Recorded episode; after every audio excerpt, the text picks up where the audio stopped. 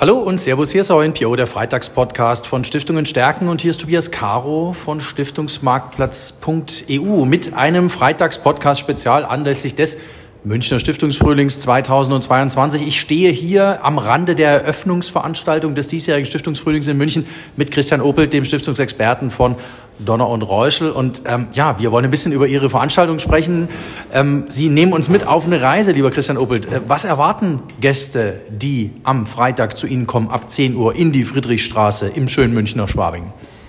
Ja, was erwarten Sie? Ich freue mich, ähm, Sie ein bisschen mitzunehmen auf die Reise angefangen in Augsburg, nämlich bei der Obdachlose Stiftung Bayern, die gemeinsam mit der Zukunftsstiftung Ehrenamt Bayern also mal Bayern beleuchtet, was kann ich tun, worauf achte ich und ein bisschen, wie, wie schaue ich nach vorne gemeinsam.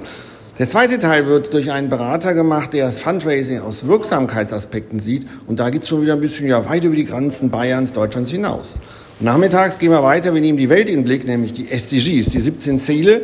Und da schauen wir jetzt wirklich mal ganz, ganz, ganz weit. Was kann man tun? Aber wir brechen es auch wieder runter auf die einzelnen Organisationen, das Unternehmen.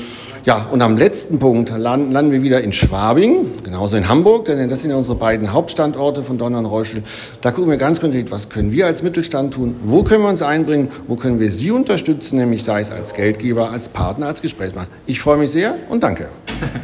Natürlich entlasse ich Sie nicht ohne eine Nachfrage, lieber Christian Obelt. Äh, an der Stelle ähm, SDGs, ähm, die 17 Nachhaltigkeitsziele, ähm, wo glauben Sie, haben die eine Relevanz für tägliches Stiftungshandeln? Also an welcher Stelle muss man den Stiftungen da auch eine Brücke bauen in die Thematik rein? Sie sind ja jemand, Sie betreuen seit vielen, vielen Jahren Stiftungen. Stiftungen werden damit heute konfrontiert, denken sich, Mensch, was ist denn das? Drei Buchstaben, toll, 17 Ziele, über 150 Unterziele, da wird immer gerne drauf. Was mache ich denn jetzt damit? Ich sage erstmal, nichts machen kann nicht die Lösung sein. Und dann sage ich so, wie wir es machen als kleiner Mittelständler. Wir sagen, wir suchen uns vier, fünf Ziele raus, die ich als Organisation, als Stiftung oder als Haus, wie wir es sind, äh, machen können. Zum Beispiel haben wir uns als Bankhaus gesagt, wir können ähm, ja, äh, Infrastruktur in Städten, liebenswerte Städte, glaube ich, so heißt, oder lebenswerte Städte, so heißt der SDG. Das haben wir in den Fokus gestellt. Oder Geschlechterneutralität und geschlechtergerechtes Arbeiten. Ist natürlich für eine Bank ein ganz heißes Thema. Wir wissen, es sind immer noch mehr Männer im Finanzwesen als Frauen. Und so geht's für NPOs, für Stiftungen genauso. Raussuchen, was einen ähm, anspricht, raussuchen, was ich mit auch begrenzten Mitteln machen kann. Denn nochmal, ich kann was machen, wegducken gilt nicht. Das heißt, ich kann was machen, ich kann es aber sowohl auf der Projektseite machen, aber natürlich auch auf der Vermögensseite. Also es ist immer, es gibt wie im Leben immer zwei Seiten.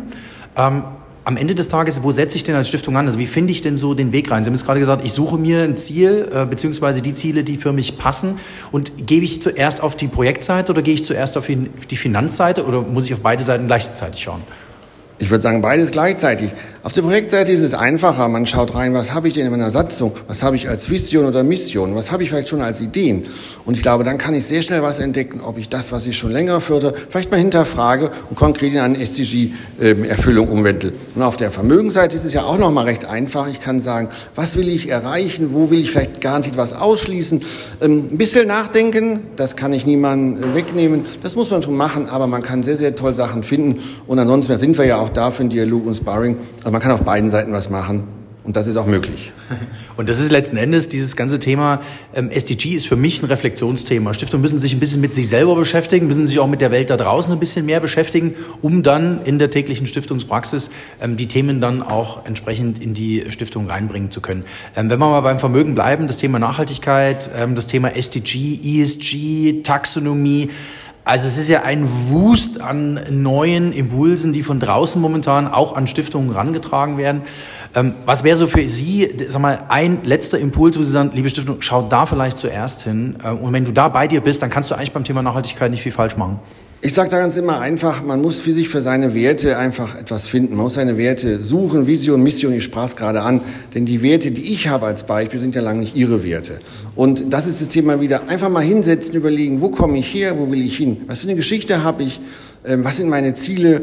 Ähm, und dann kann man das auch sehr, sehr schön machen. Also ist kein Riesenaufwand, aber einfach mal strukturiert drangehen. Dann werde ich was finden und fühle mich auch wohl und gewinne wahrscheinlich auch neue Partner, Geldgeber und habe auch vielleicht in der Vermögensanlage noch mal mehr Erfolg. Christian Uppelt, Stiftungsexperte bei Donner Reuschel. Vielen, vielen Dank dafür, dass Sie sich Zeit genommen haben, dass wir hier am Rande der Eröffnung des Münchner Stiftungsfrühlings 2022 kurz geschaut haben. Was machen Sie denn am Freitag äh, ab 10 Uhr in der Friedrichstraße in Ihren Räumlichkeiten? Vielen Dank, dass Sie im Freitagspodcast zu Gast waren. Dankeschön, ich freue mich auf ein Wiedersehen. Eine schöne Woche. Ja, liebe Zuschauerinnen, Zuhörerinnen und Zuhörer, bleiben Sie uns gewogen hier auf Stiftungen stärken. Den nächsten Freitagspodcast auch als Spezial zum Stiftungsfrühling gibt's in Bälde hier auf www.stiftungenstärken.de.